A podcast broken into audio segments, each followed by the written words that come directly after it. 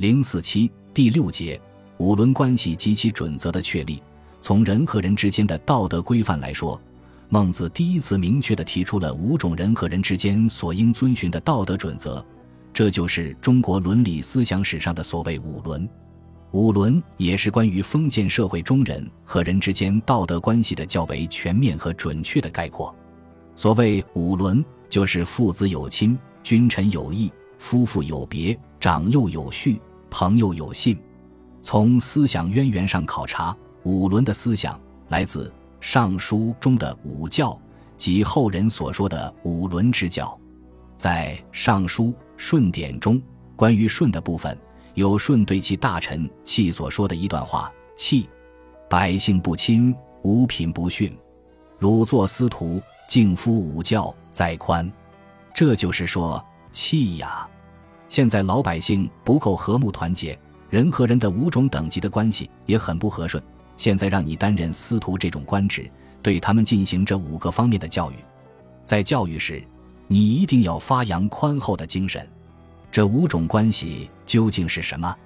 怎样针对这五种关系来进行五种教育？这里没有记载和说明。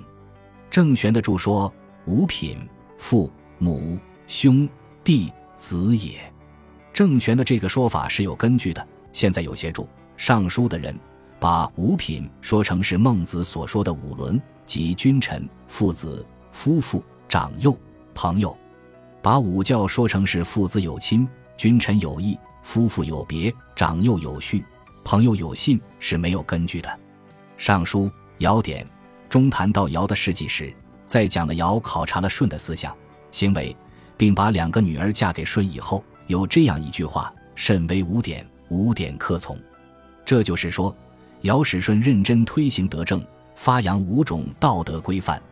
不论是五典也好，五教也好，都没有具体说明。在后来的《左传》桓公六年中，也只是提到修齐五教，对五教仍未做具体的说明。到了《左传》文公十八年，就说的比较具体了。说舜臣尧举八元，始布五教于四方：父义、母慈、兄友、弟恭、子孝，内平外成。这就是说，舜作为尧的臣子，举荐八个有本领的人，使他们传布父义、母慈、兄友、弟恭、子孝于四方。孟子虽然对古代典籍都很精通，并很赞赏，但他并没有墨守成规，而是根据所谓五品不逊。敬夫五教等思想加以丰富改造和发挥，依据当时封建社会人与人的等级关系的实际情况，概括归纳出了五伦的思想，赋予了五教以新的内容。孟子从自己的社会发展的观念出发，在《孟子滕文公上》中驳斥了许行“贤者与民并耕而食，庸孙而治”的观点，并且提出了五伦的思想。他说：“当尧之时。”天下犹未平，洪水横流，泛滥于天下，草木畅茂，禽兽繁殖，五谷不登，禽兽逼人，兽体鸟迹之岛交于中国。尧独忧之，举舜而夫之焉。舜时一掌火，亦烈山泽而焚之，禽兽逃匿。禹书九河，越稷，洛而注诸海，绝汝、汉、徘徊，四而注之江，然后。中国可得而食也，当是食也。与八年于外，三过其门而不入，虽欲耕，得乎？后继教民稼穑，数以五谷，五谷熟而民人欲。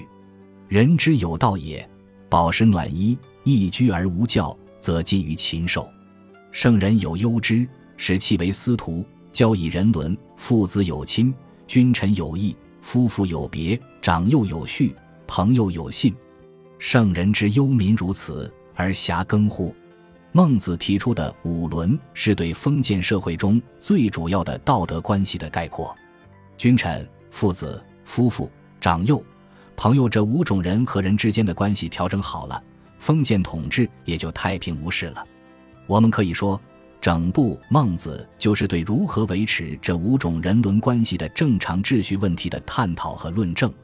孟子把亲亲、忠君。敬长等都看作是发自人的善良本心的伦理行为，孟子继承了孔子孝亲忠君的思想。孟子离楼上讲不孝有三：无后为大。人之时，是亲事也；义之时，从兄事也；智之时，知思二者，弗居是也；礼之时，节闻思二者是也；乐之时，乐思二者，乐则生矣。孟子离楼下讲五不孝。孟子万章上讲大孝中身慕父母，孝子之志，莫大乎尊亲。孟子离楼下讲君之事，臣如手足。则臣视君如父心，君之事臣如犬马，则臣视君如国人；君之事臣如土芥，则臣视君如寇仇。孟子滕文公下讲以顺为正者，切腹之道也。等等，都是孟子对五伦关系及其道德原则的具体阐述。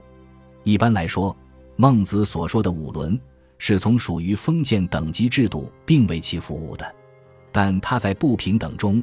总还提出了双方应有对应的义务，这同宋明理学所说的片面的、单方面的义务还是有很大不同的。孟子认为，怎样处理好人和人之间的关系，最好是取法于圣人。他说：“规矩，方圆，圆之治也；圣人，人伦之治也。”孟子礼楼上，人们只要按照圣人所做的那样去行事，父子、君臣。夫妇、长幼、朋友这五种人和人的关系，就一定会畅顺和谐，天下也就太平了。自孟子以后，在中国伦理思想史上就开始了所谓五伦之教。宋代伦理思想家朱熹的《小学》，更着重于这五个方面的教育。明宣宗还亲自撰写了《五伦书》，可见统治阶级对五伦之教是很重视的。五伦作为封建道德，完全是为统治阶级服务的，但是，它比较全面地概括了封建社会中人与人关系中五个最基本的方面，并在每一个方面提出了一个基本准则，这是人类在道德思考上所取得的一个重要成果。五伦的提出，对调整封建社会中人和人的关系，确实起到了很重要的作用。